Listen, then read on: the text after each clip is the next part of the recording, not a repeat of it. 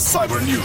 Antena 3. Cyber News. Antena 3, voltamos às notícias da tecnologia. A China vai ter um sistema operativo único para o seu país, baseado no Ubuntu. Cyber News. E o iPhone vai ganhar vida com o sistema que o protege de quedas. Cyber News. Cyber News. Cyber News. A China está a investir num software único criado de propósito para o país e para ser utilizado apenas dentro das suas fronteiras. Vai chamar-se Kailan e, além de servir a população, o sistema operativo também terá uma versão para servidores. A primeira experiência está marcada já para o mês de abril, com os olhos postos no crescimento dos trabalhadores em open source. Os líderes chineses também entraram em acordo com a empresa Canonical, criadora do Ubuntu.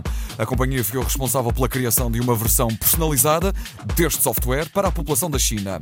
E a estreia está para breve, já é no mês de abril. A primeira versão a chegar então em primeiro lugar para computadores e portáteis, já com conteúdos definidos em chinês, irá integrar serviços nacionais como a previsão meteorológica e plataformas de distribuição de música. Cyber News. Cyber News. Já imaginou conservar durante muito mais tempo o seu smartphone sem um único arranhão? Agora a Apple registrou uma patente que descreve como sendo um mecanismo de proteção para um dispositivo eletrónico, que então promete evitar danos no aparelho, como os tablets, smartphones e laptops.